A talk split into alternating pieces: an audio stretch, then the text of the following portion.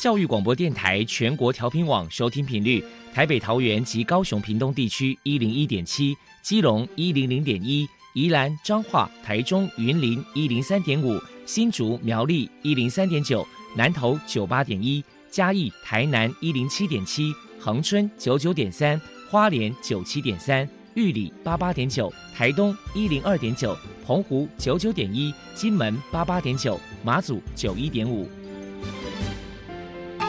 爱是包容，爱是牺牲，爱是分享，爱是服务。因为爱，特殊教育充满了无限的可能。用爱关怀身心障碍同学的未来，用心倾听资赋优异子女的心声。欢迎老师、家长、同学们，大家一起加入特别的爱这个大家庭。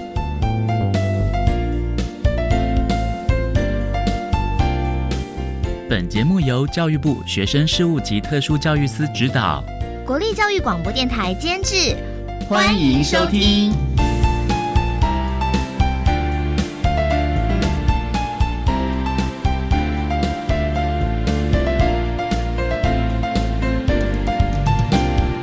因为爱，我们在空中相会，欢迎您再度收听《特别的爱》，我是小莹。这个节目在每个星期六和星期天的十六点零五分到十七点播出。今天节目将为您探讨有关于特教学生职涯规划的相关议题。首先，在“爱的小百科”单元里头，波波为您安排“飞翔云端”的教室单元，为您邀请国立台南特殊教育学校食辅处的主任陈喜祥陈主任为大家说明职业转型。家长应该注意的事项，还有迷思的破除，希望提供大家可以做参考。另外，今天的主题专访为你安排的是“爱的搜寻引擎”，为你邀请获得一百一十二年教育部优良特殊教育人员荣耀的台北市立南港高级工业职业学校的方雅轩老师，为大家分享南港高工针对了。特教生提供的升学或者是就业转衔的相关教学策略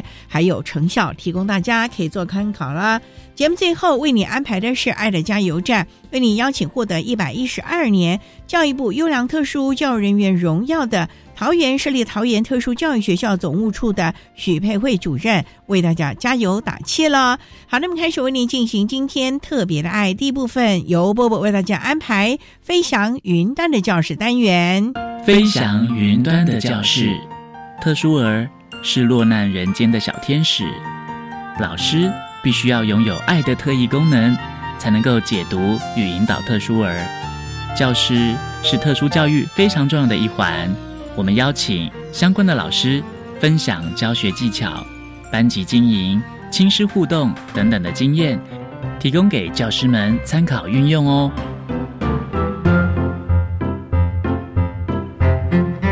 Hello，大家好，我是 Bobo，欢迎收听《飞翔云端的教室》。今天呢，我们特别请到了台南特殊教育学校的食辅主任。陈喜祥先生来跟大家谈一谈职业转型的家长注意事项，还有迷思破除。首先，我们先请陈主任来跟大家介绍说明一下，什么是职业转型，优点是什么呢？职业转型就是对高中职毕业未能升学的孩子，或者是已经安置就业的身心障碍学生。那我们会根据他各教育阶段的一个身心障碍转型服务的实施要规定。那么也就是说呢，我们学生在学阶段，我们让他转衔到劳征单位来衔接就业服务。好，职业转型的优点哦，我在这边有三点的说明。第一点呢，就是期许能够更落实我们身心障碍学生就业转型的服务，提升我们身心障碍孩子在毕业后的就业机会。第二点，透过职业转型，使我们身心障碍的学生跟家长都能够提前充分了解的就业资源，避免家长在孩子毕业后的焦虑，以及提前能够陪孩子适应未来就业所面临的情形。第三点，最后一点哦。就是提供学生在校期间的一个辅导建议，家长跟导师都能够透过具体的建议来提升孩子在就业前的准备他的职业能力，来促进我们的职业发展以及他的就业资源的衔接。的，谢谢主任。好，那接下来可能也想请教一下这个主任，就是说，那可能有这个当这个孩子啊，接受像这个职业转型啊，那到底身为家长有什么地方该注意的呢？讲说，请您来跟大家温馨提醒一下。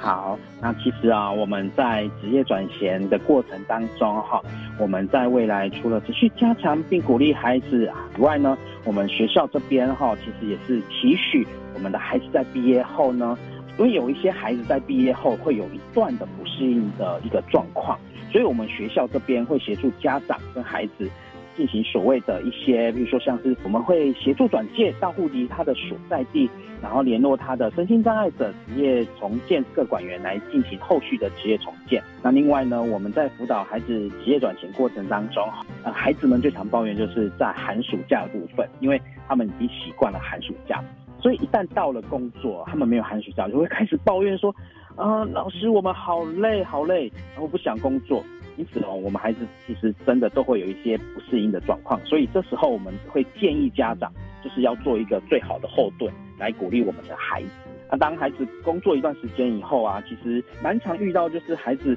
一领到薪水，那家长可能想说，哎，孩子领到薪水，马上就呃纳为家用，协助呃家里面减轻负担这样子哦，没有因此而和孩子一起讨论说一份薪水该如何的使用。以及领到后的薪水该如何规划，导致有一部分的孩子认为说，我进入职场领到薪水，结果全部纳为家用，让孩子越来越没有所谓的成就感，让孩子越觉得习得无助，然后开始会出现讨厌工作或者是排排斥工作的一个状况。所以我们会希望我们的家长啊，其实能够适应的给我们的孩子鼓励，因为自己辛苦努力的工作所得到的奖励，会让孩子更有动力的持续工作。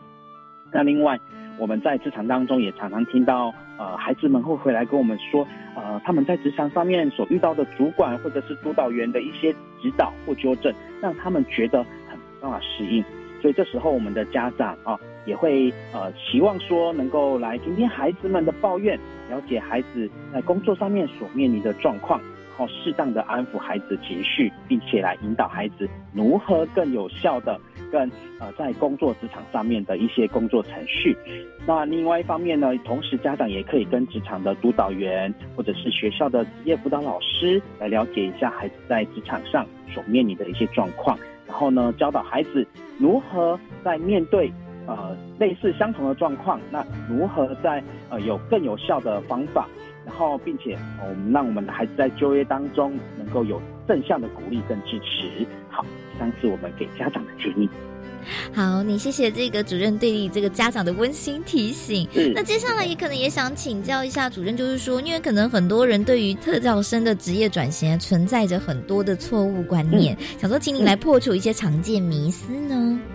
好的，谢谢。在一般而言哦，其实大众所认知到的身心障碍孩子就业不外乎就是做清洁啦，或做烘焙。但是其实我们的孩子障碍类型哦，非常的多元。并非所有的身心障碍孩子都适合做某种特定的职业。那经过学校三年的职业实务跟实作的课程，在进入职场前，学校的就业辅导老师也会带孩子根据他们的兴趣、他们的期许，来到职场进行所谓的职前实习训练。根据每位孩子不同的特质，来开发不同的职场以以及他们的职种。因此，我们的孩子其实可塑性非常的高哈。所以我们会建议说。我们身心障碍孩子去就业哦，就是不要说啊，专注于某些职种这样。子，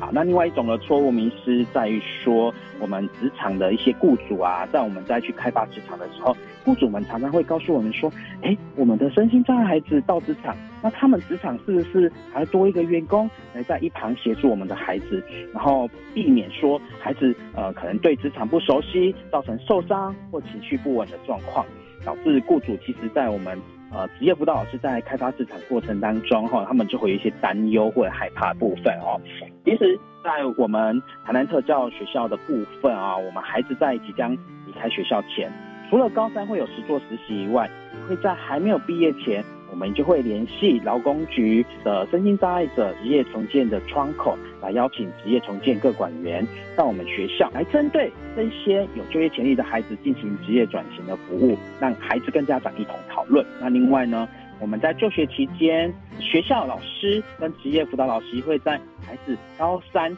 进入职场的时候，有所谓密集性的职业辅导，就是有一个礼拜的时间会陪着我们的孩子在职场工作，并且观察孩子的就业情况。等到孩子慢慢上手了，我们的职业辅导老师就会慢慢测出来一个礼拜每天去，到一个礼拜可能去访视个几天，甚至一个月访视一次，让家长啊、孩子啊、雇主都能够更放心的让我们学校的孩子到他们职场中实习，甚至毕业后可以直接留用。因为呢，我们学校的职业辅导老师有这样子密集性的职业辅导哦，呃，所以让我们的孩子啊、家长都非常放心。那后续的部分，其实雇主对我们学校这样子的一个密集性的职业辅导方式，都给予很正面的回馈。好，这是我的说明，谢谢。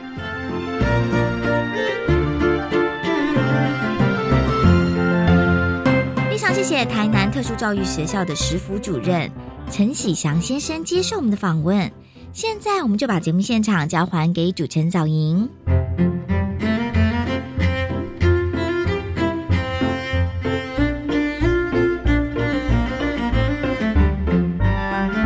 谢谢国立台南特殊教育学校食府处的陈喜祥主任以及波波为他介绍了台南特殊教育学校针对家长的职场观念呢所提供的亲师关系沟通的技巧，提供大家可以做参考了。您现在所收听的节目是国立教育广播电台特别的爱这个节目，在每个星期六和星期天的十六点零五分到十七点播出。接下来为您进行今天的主题专访，今天的主题专。访为您安排的是《爱的搜寻引擎》，为你邀请获得一百一十二年教育部优良特殊教育人员荣耀的台北市立南港高级工业职业学校的。方雅轩老师为大家分享南港高工针对特教学生，不管是在升学或者是就业所提供的相关辅导措施、教学的策略还有成效，希望提供大家可以做参考喽。好，那么开始为您进行今天特别爱的主题专访，《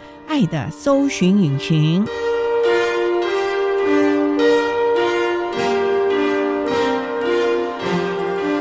爱的搜寻引擎。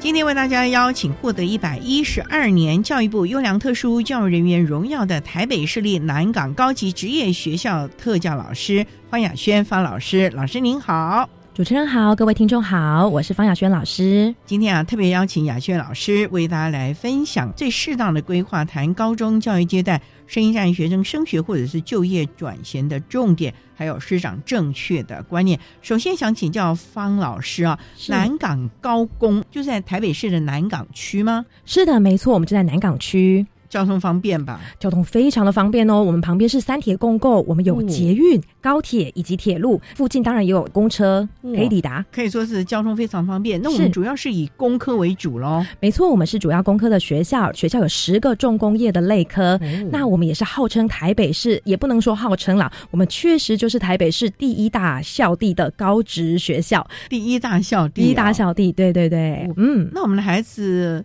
未来都是以升学为导向喽。其实啊，我们南港高工服务的学生有两个类群哦。一个类群就是资源班的孩子，资源班的孩子呢是在一般的职业类科就读的，他只是有特殊教育的需求，需要我们特教组进行服务。这一类的孩子呢，通常以目前现阶段的趋势，大部分的孩子都是以升学为方向。当然，有少部分的孩子在我们高职毕业之后，会直接进入一般性的职场就业。那我们还有服务另外一个类群的孩子哦，他们是集中式的特教班，这个是台北市在民国八十九学年度的时候，每一个公立的高职都有普设这样的科别。那以前我们叫做综合职能科，现在呢，我们因应呢一零八课纲的转变，所以呢，每一个学校的综合职能科，我们都必须选一个服务群科来设立。像本校选择了门市服务科这一类的孩子呢，我们通常都是以辅导就业为导向教育他们。那他们经经过我们的十二年适应辅导安置进来的喽。应该说是职业能力评估考试进来的，它是一个特别又独立于不同管道的考试。这个管道只能考全台北市的服务类群科，笔试吗？还是只是能力的测验？要笔试也有数科，笔试有分国英数哦。当然，我们这些内容是比较偏功能性的，功能性的语文、功能性的英文、功能性的数学。数科的部分就很特别喽，我们会有不同的职业类科的关卡，让学生进行操作。那我们会有现场的专业的特教老师进行。出题啊，以及当主考官进行每一个动作的评分，最后才会筛选一些孩子进到我们台北市的服务群科里面。那这个收的学生应该是以我们台北市为主喽？是的，我们是以台北市户籍地为主。我们台北市稍微有一点特别的地方，是因为我们跟新北市非常紧密相连的，所以我们这样的考试啊，有开放部分新北市学生名额，所以台北市这样子的学校都有收到新北市来的学生哦。那学生都通勤了，你们没有住校吧？这个就是南港高工跟其他学校比较稍微不同的地方哦。我们是有宿舍的，因为本校是有体育班，所以我们会有一个住宿的申请。体育班当然是全时段住宿，其他孩子就视需求决定要不要住宿。所以床位够是不是？床位目前是够的。那特教生可以申请吗？特教生原则上都是可以申请的。其实我们的学生在学校里是享有一切跟一般孩子同样的资源跟服务。不过学生如果想要申请宿舍的话，我们当然还是会跟家长做一些。更深度的讨论，对对对，因为毕竟生活自理能力要能够让自己好好的生活在宿舍里面，也是一个很重要的技能。毕竟我们的宿舍只有一位管理员，不像特殊教育学校里面的宿舍会有比较多的教助老师，所以他们在这里必须自己啊整理内务啊、洗衣服啊、身体的清洁啊这些的了啊。是，其实这也算是一个好的训练了啊，让孩子能够提早训练，否则在家里可能爸爸妈妈都帮忙做好了，现在几乎都这样。好，我们稍待再请获得一百一十二年教育部优良特殊教育人员荣耀的台北市立南港高工的方雅轩老师，再为大家分享南港高工针对我们特教孩子所提供的各项的知识服务喽。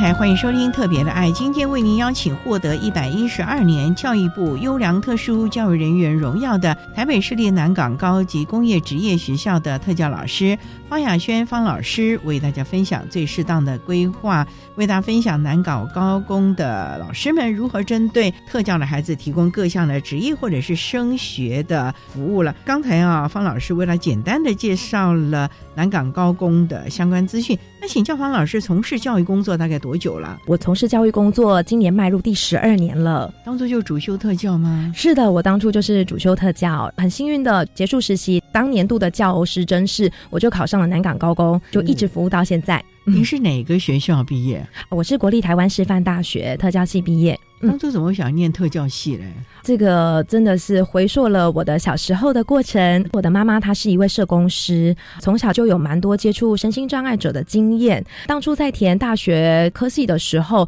因为一直很想要当老师，也在科系里面做一些寻找。刚好我的妈妈跟我说了，原来特殊教育学系就是在服务身心障碍的学生，这个就跟我小时候的经验蛮相似的。例如，我会跟妈妈一起去办活动，因为社工师有的时候假日会有一些活动，当时还小，没有办法帮上什么忙，但是我至少会递一些茶水啊给叔叔阿姨们啊，他们可能会上台表演啊，帮他拿东西啊，这些都是我的成长经验。所以回归到在填志愿的时候。这个学习对我来说就好像没有那么陌生，而且如果我可以学到比较系统化的，例如课程的讲述啊，或者一些教学技巧啊，我还能够帮助到这一类群的学生，其实我觉得还蛮有意义的。所以当初就把特殊教育学系的志愿填上来了。不过我们知道啊，像技术型高中哦，是基本上啊，就算是教特教班，你除了有特教专业，你可能还要有专门技术。就知道有好多特教系的老师们因应他的职务需求，所以去考了。好多的丙级、乙级的证照，那方老师有朝这个方面去进修第二、第三、第四专长吗？确实，确实，进入教职之后就会发现啊，我们学的越多，孩子也会学的越多哦，才能够带给孩子不同不同的体验。老师自己先会了很多很多不同的技能之后，可以带给孩子很多不同的刺激。所以，像我自己本身就有进修了中餐丙级、面包丙级、烘焙西点丙级，然后门市服务丙级，还有。电脑软体应用丙级，还有园艺丙级。可是你们不是服务群科吗？你还需要这个烘焙，还要电脑资讯啊？应该这样说。我们是以门市服务科为发展的教育目标，不过我们的课程里面其实还蛮多元的，因为最终还是希望可以培养孩子独立生活的能力，或者是就业的能力。因为就业职种非常的多元，我们会希望在这三年里面带给孩子不同的职业操作的体验跟一些基础的知识。所以我们的课程除了以门市服务为主体规划之外，我们还有教导孩子基本的餐饮服务，就是如何当一个服务生，就说您好，欢迎光临，倒水。还有简单的中餐课程，至少让孩子可以了解基本的切菜啊，菜刀怎么拿，什么是切丝，什么是切滚刀块，什么是炒菜，这样子。让他们自己可以，这个有的时候爸爸妈妈不在了，可以自己做点吃的嘛，不要老是泡面吧。没错，这个是最希望孩子可以习得的能力，就是至少学会这些技能，如果没有应用在职业上面，至少可以照顾自己的生活，这也是很不错的。所以啊，南港高中的孩子们虽然有这个职业的需求啊。可是你们还是期望孩子在生活上能够达到独立照顾自己，而不要依赖旁人协助喽。是的，没有错。那我们的孩子的能力应该是比较好吧？因为既然可以进入公立学校。应该是属于比较轻度智能障碍的吧？没错，我们的门市服务科服务的孩子，目前基本上都还是以认知功能轻度缺损的孩子为主要。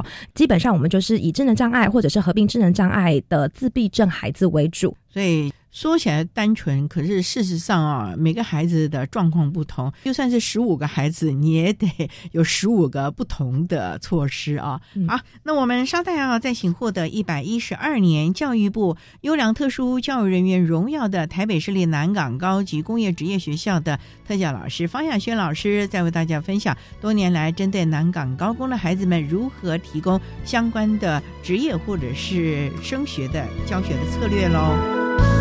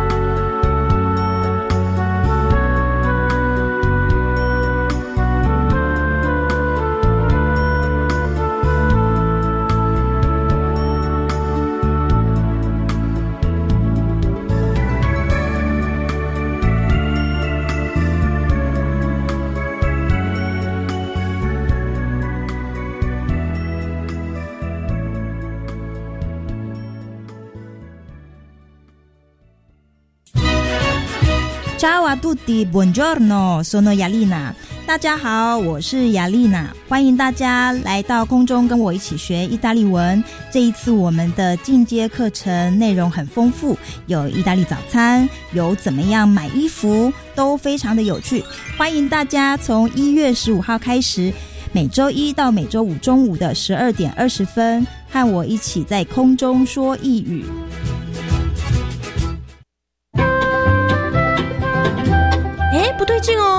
怎么了？本来大德很不喜欢上英文课的，但最近怎么常在练习啊？听说老师运用了 AI 技术，让学习英文变得好玩，增加了孩子们开口说英文的机会，真的很不错耶！语言就要多练习才能学得好。没错没错，我觉得老师和学生们应该多利用酷音平台。现在听说运用 AI 技术，有了更丰富多元的英语学习资源，学习英文会更有效率哦。以上广告，教育部提供。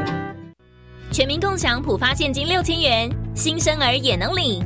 一百一十二年十月一日至十二月三十一日，在国内出生的国民，只要领有出生证明，且生母或生父符合领取资格，就能领。请于一百一十三年一月三十一日前至邮局临柜领取哦。同时，请提高警觉，小心诈骗。详细资讯请搜寻六千官网或洽客服专线一九八八。全民共享普发现金，财政部关心您。管那么的水，罗嘎西木啊！大家好，我们是欧开合唱团。您现在收听的是教育电台。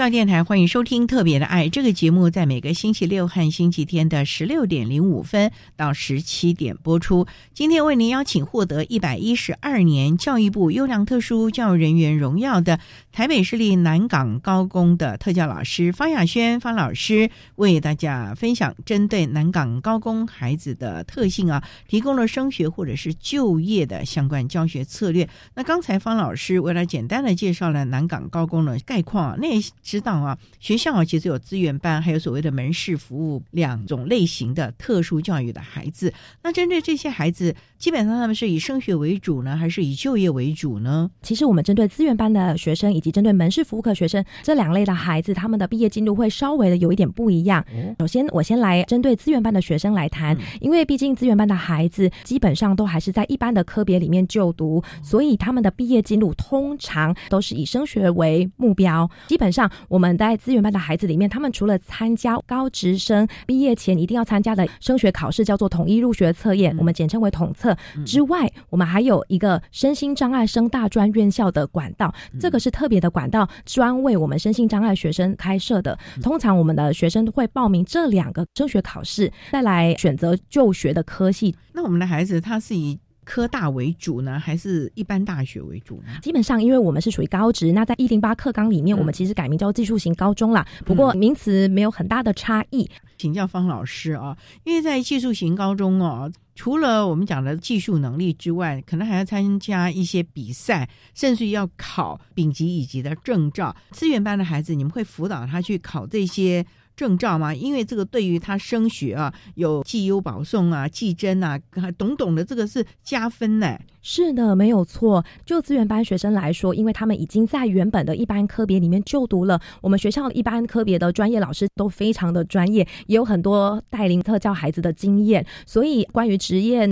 专业能力方面的培养，我们还是交给一般专业科目老师。特教老师通常只是从旁进行协助，偶尔提供一些学习上的策略，或者是协助他们填写报名表这一类的服务。专业的部分还是有专科的老师了。那这是属于资源班的。那如果是我们门市服务科的孩子，是不是就是以职业倾向为主了呢？没有错，在门市服务科，我们就会以就业为导向，然后来规划他三年的课程。这三年里面，我们会安排大量的实作性的课程。一二年级我们会安排在校内的实作，尽量用学校的情境模拟未来他们就业可能会遇到的情境。例如，我们就真的在教室里摆上了货架，因为可能学生到了校外工作之后，他会在便利商店，他有上架工作的项目，所以我们在学校里就要先训练他。训练完之后，我们还会再安排校外的职场，就真的让孩子到职场去工作一整天。那我们老师就用巡回访视的方式来协助孩子在职场里面进行学习。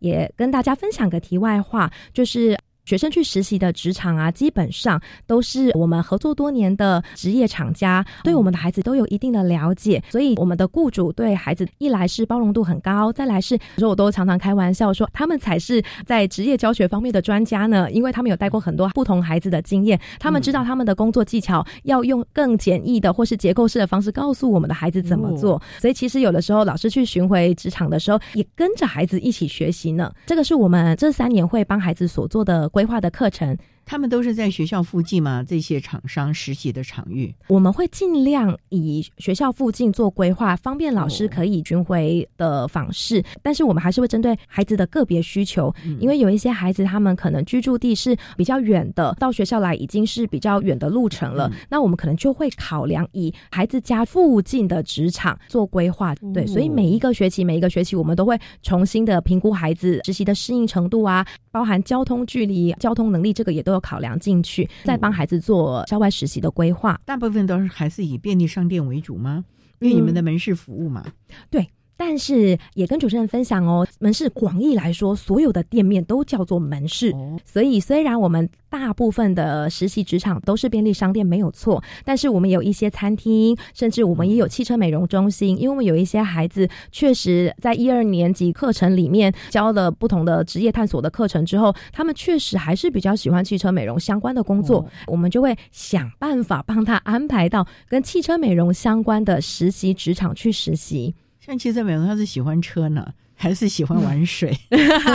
这个可能就看孩子性向了。对，看孩子喜欢的。这总是跟家长讨论之后，以及孩子讨论之后，最后决定他可能先去哪个地方实习，看看适不适合了。是的，没有错。通常你们的实习是从高二就开始吗？是的，我们从高二就开始，一个礼拜几天？高二下的时候，我们就一周一天；到了高三上，我们就一周两天；到了高三下，我们就是一周三天。对孩子来说，那个体力的培养啊，体力的增进，也是一个很重要的环节。那有职辅员协助做所谓的职业再设计，或者是他整个团体的适应吗？这三年的教育阶段，特教老师就是最重要的职辅员，职务在设记者就是特教老师，所以我们需要先帮孩子在实习的职场里面先做一些适应。不过，主持人您刚提到的职辅员的部分呢，我们在高三上的时候，台北市就会有一个提早开案的方案，学校老师会针对职业能力或者是职业态度已经准备好的孩子提出开案的申请，申请之后呢，我们把案件送到劳动力重建。运用处劳动力重建运用处就会分个案给合作的基金会，基金会里面就会有直管员入校帮孩子进行后续的工作媒合。也就是说啊，在门市服务科就读的孩子，如果很顺利的话，在高三下。的就学过程中就有正式的工作喽，所以这也是最好的一个安排了啊！是好，稍待我们再请获得一百一十二年教育部优良特殊教育人员台北市立南港高工的黄雅轩老师，再为大家分享针对南港高工孩子的特性呢所提供的各项就业的准备喽。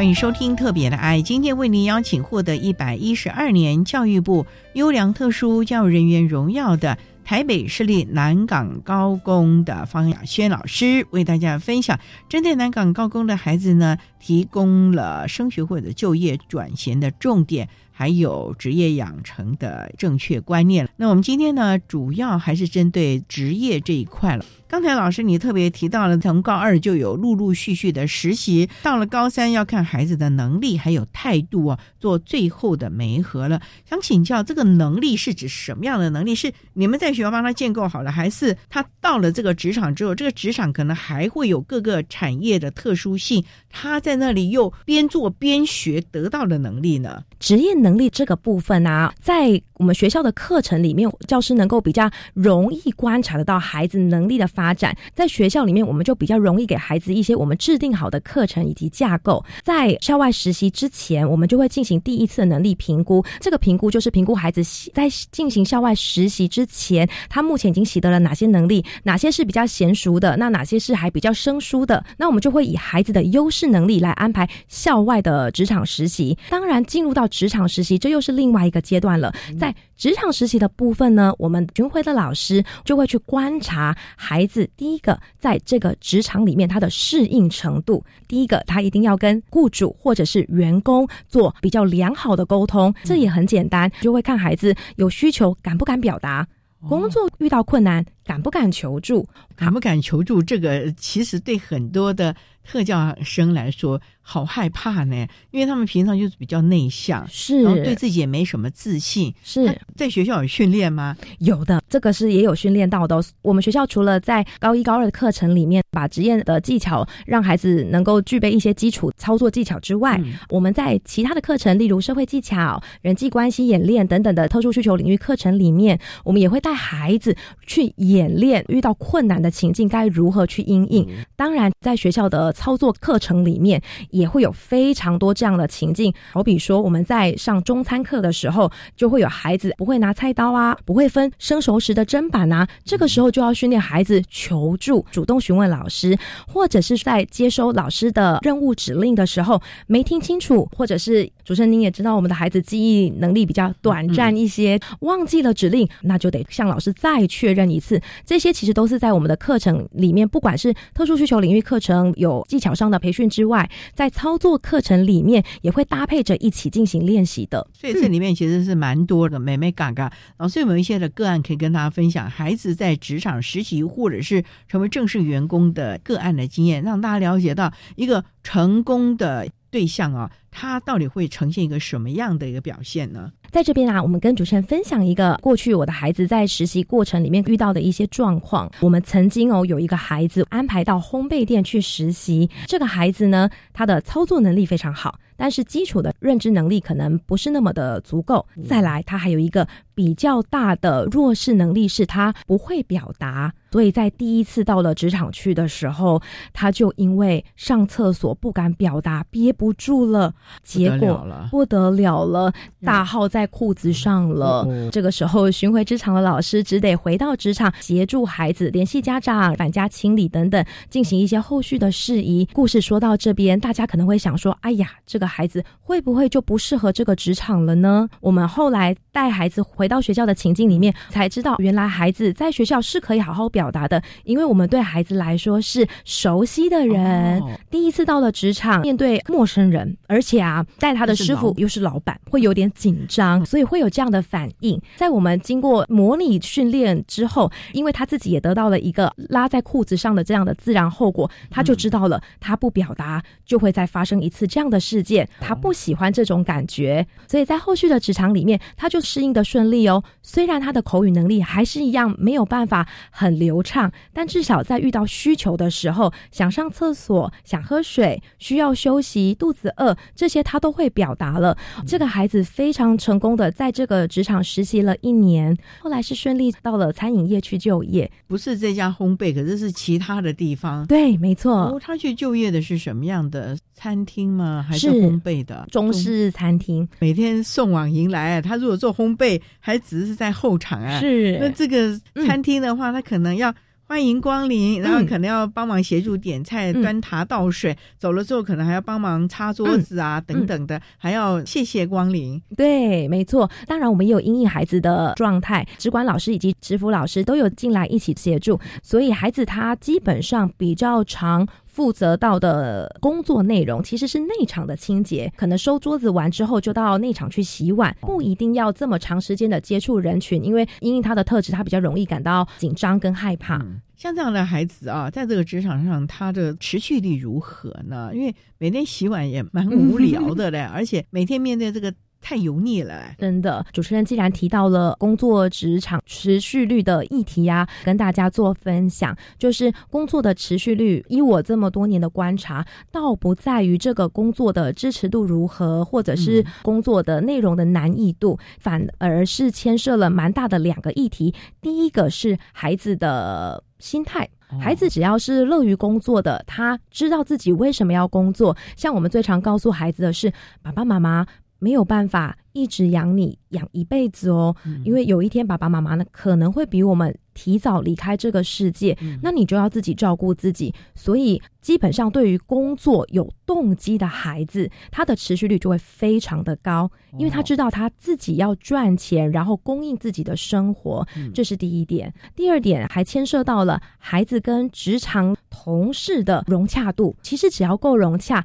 孩子或许一开始的工作动机没有那么高，但是他来到工作职场，身边有一些员工或是有一些人员是给予他心灵。上的支持的，其实也会慢慢提升他的工作动机。所以，其实以这个面向来看呢，孩子的工作持续率，其实真的还蛮看孩子自己本身的心态，以及他跟人的互动的那个融合度。所以呢，主要的还是看从小家长灌输的概念了啊。因为学校教育也不过才十来年，可是家长。给予的观念才是最重要，能不能持续下去了啊？是的，这点真的要提醒家长了。我们稍待啊再请一百一十二年教育部优良特殊教育人员、台北市立南港高工的方雅轩老师，再为大家来探讨一下，如何能够让孩子能够持续的在职场继续下去。可能家长、学校还有孩子这三方面要共同的努力了。我们稍待再请方老师为大家分享喽。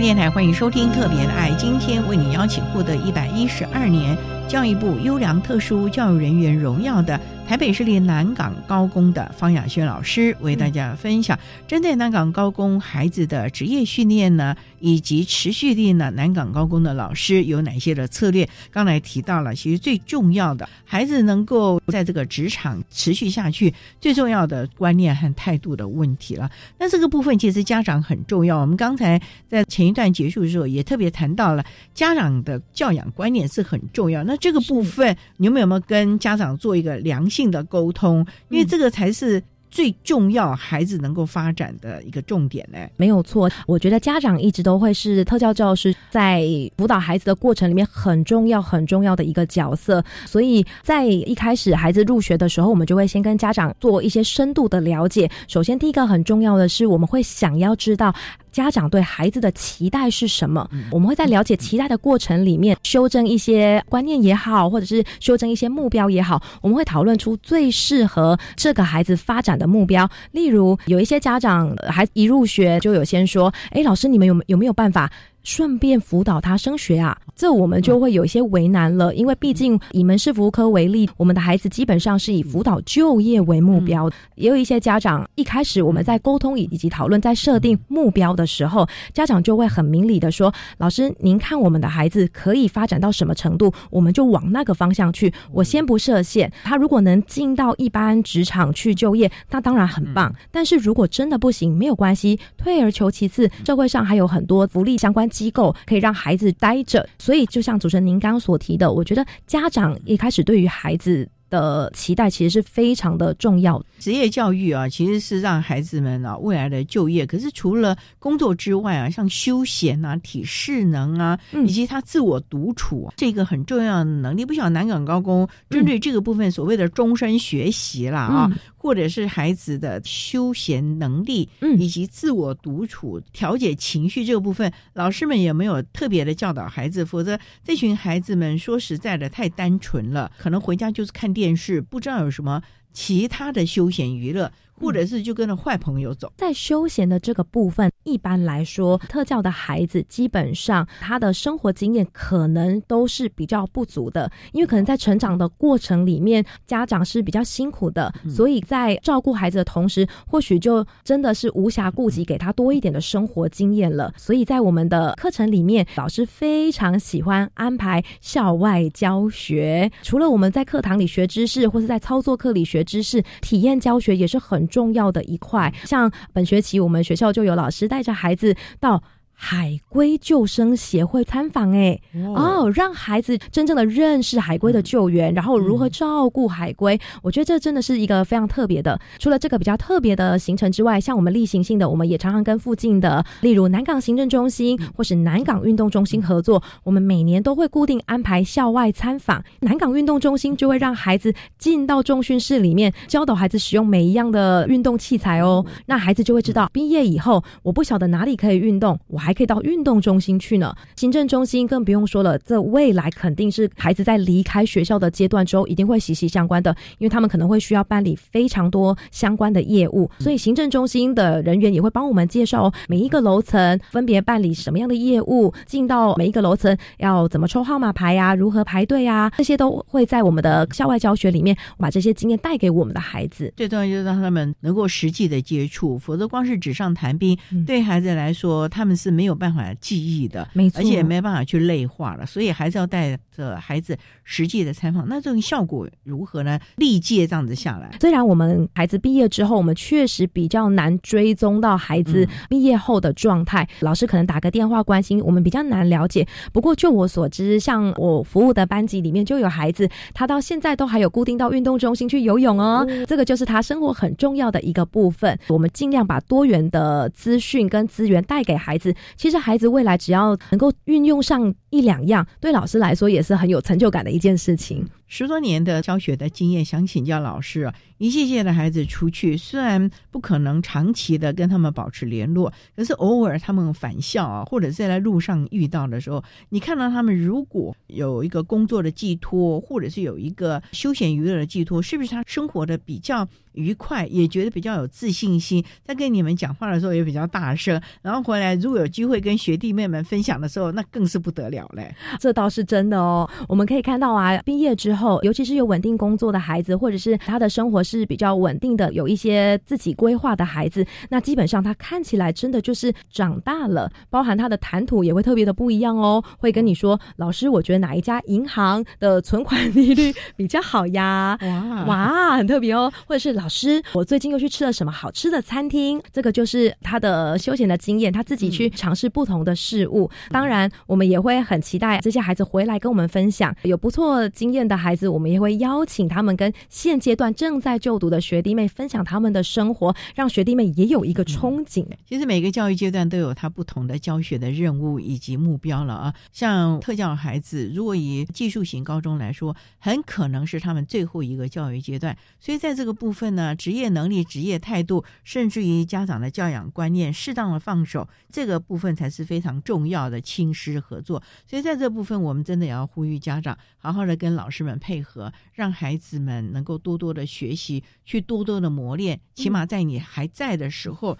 让孩子能够养成或者是培养了这些的能力，这你才能够放心了啊。是啊，那我们今天啊也非常的谢谢获得一百一十二年教育部优良特殊教育人员荣耀的台北市立南港高工的方雅轩老师，为大家分享了多年来南港高工针对我们特教孩子所提供的升学或者是就业训练的相关经验还有成效了。非常谢谢方雅轩老师的分享，谢谢你老师，谢谢主持人，谢谢各位听众。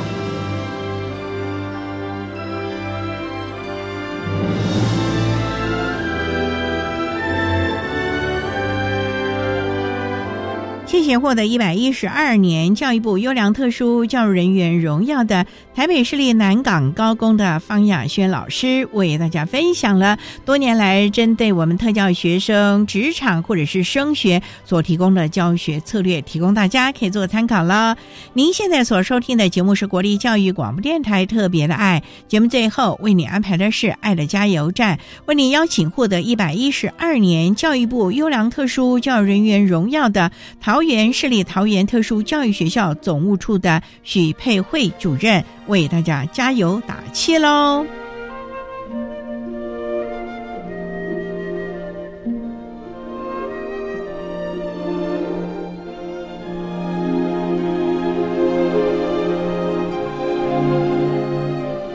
爱的加油站。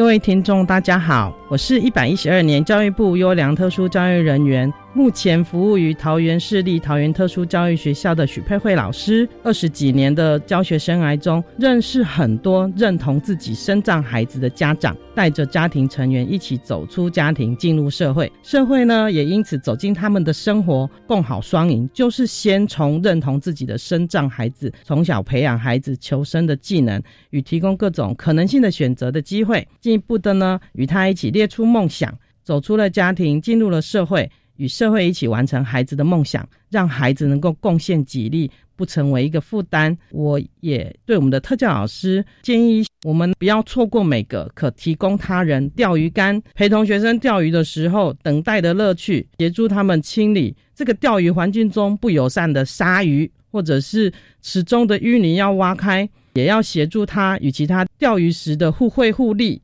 这个也是我们要用心的部分。最后呢，提醒老师及照顾者，千万不要单打独斗，很多的资源要不断的寻求，不管是校内校外照顾者们，你们自己的亲朋好友。或是不认识的外人，就带着孩子们拓展自己的视野和心境，才能强大自己，来陪伴孩子一辈子。这条路这么的远，这么的长，要如何强大自己是很重要的。包括普通班教师可能对特教生很陌生，但请大家。也想想自己年纪渐长，或家里有渐长的亲人，在生理及心理上需求也是需要特殊协助的时候，你就能理解特殊生及特殊家庭的需求，就不会那么的害怕，或者是排斥他，或者是觉得他很陌生。其实他就跟我们一样，永远看见别人美好跟他的贡献处，那我们不断的感谢跟鼓励，不只是我们自己，也要教我们的特教生。看见别人的美好，别别人的贡献，不断的感谢跟鼓励自己与对方都会一起进步，变过得很快活。谢谢大家，我是桃园特殊教育学校与配会主任，欢迎大家有空到桃园特教学校来走走玩玩逛逛，让我们跟特教生一起活出一个很棒的社会共同体。